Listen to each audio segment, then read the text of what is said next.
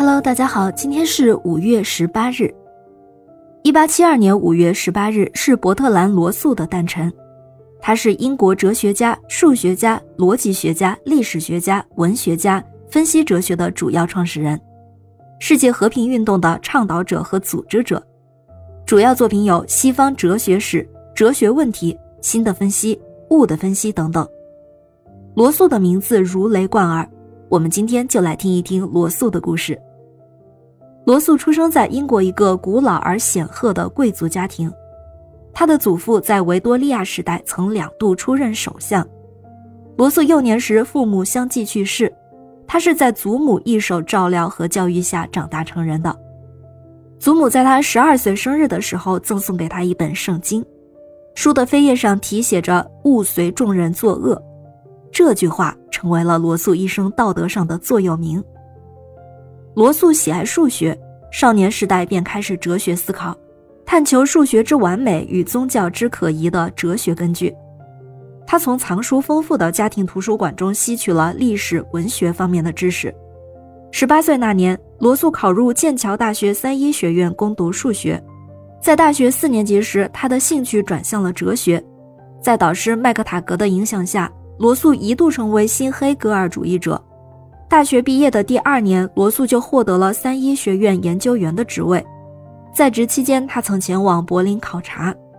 1895年，罗素随同英国哲学家摩尔反叛了新黑格尔主义，转向了新实在论，提出了外在关系学说。1900年是罗素哲学历程中一个重要的分界。在这一年，他受到意大利数学家皮亚诺的启发。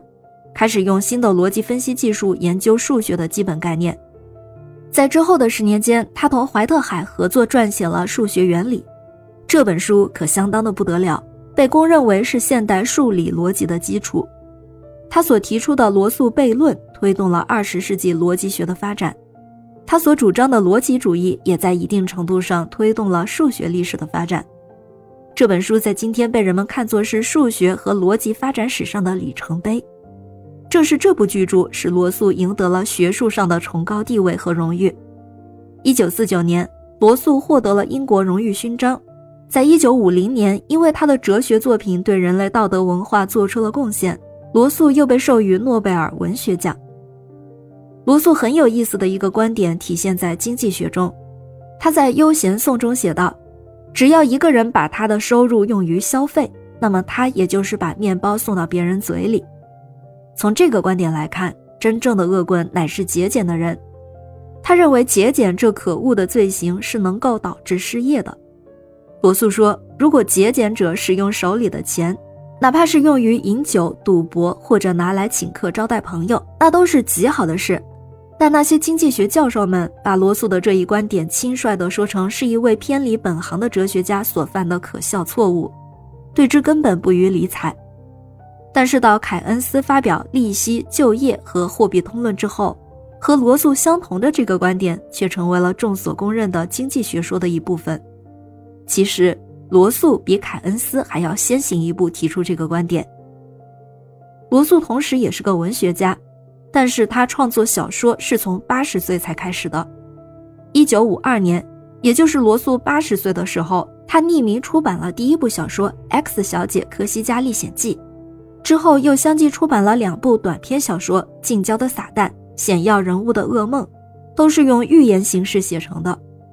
说实话，我之前并没有读过罗素的这些文学作品，但是今天之后，我就准备去找来读一读，一睹这位大师的文艺风采。罗素到晚年时最关心的是人类世界的前途，他高龄体弱时也积极参加反对核战争、保卫世界和平的社会活动。还发表了著名的罗素爱因斯坦宣言。九十岁时，他筹建了罗素和平基金会，得到了一些政府首脑和著名人士的支持。这些活动都在全世界引起了巨大的反响。罗素在九十八岁高龄时与世长辞。他是二十世纪影响最大、声望最高的思想家之一。他的著作涉及哲学、数学、伦理、政治、历史、文学以及教育等诸多领域。他也是一位罕见的博学多产的作家。